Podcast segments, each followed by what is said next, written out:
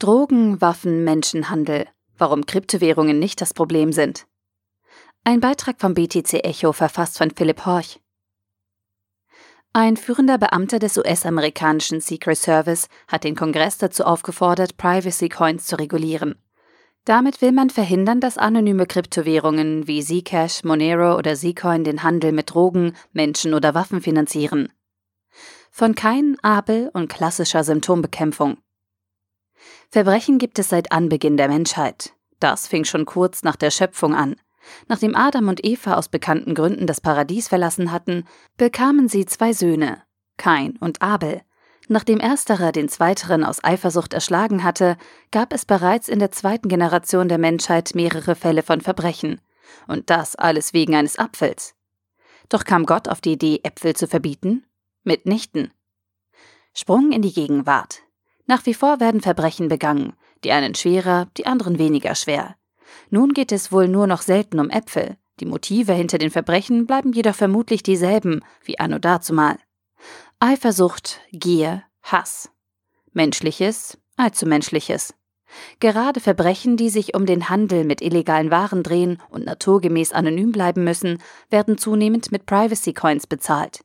Das ist zum Teil einfach praktischer als Bargeld auch wenn dieses mindestens genauso anonym ist. Aus diesem Grund ging beim US-amerikanischen Kongress nun ein Antrag darauf ein, Privacy Coins zu verbieten. So sagte Thomas Ott von der FinCENS Enforcement Division, wir haben gesehen, dass Kryptowährungen benutzt werden, um Milliarden an US-Dollar auf das zu verwenden, was wir als verdächtige Aktivitäten bezeichnen würden.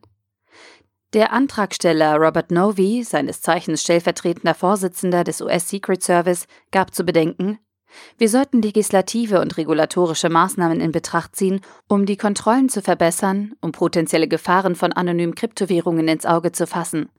Dazu gehören auch Angebote, die Transaktionen auf der Blockchain, wie beispielsweise Tumblr oder Mixer, sowie Kryptowährungs-Mining-Pools. Solche Aussagen gehören zu den klassischen Vorwürfen gegenüber Kryptowährungen, ob es sich jetzt um die Mutter aller Kryptowährungen Bitcoin handelt oder die anonymeren Varianten wie Monero oder Zcash. Sie finanzieren Menschenhandel, Geldwäsche und Drogenhandel.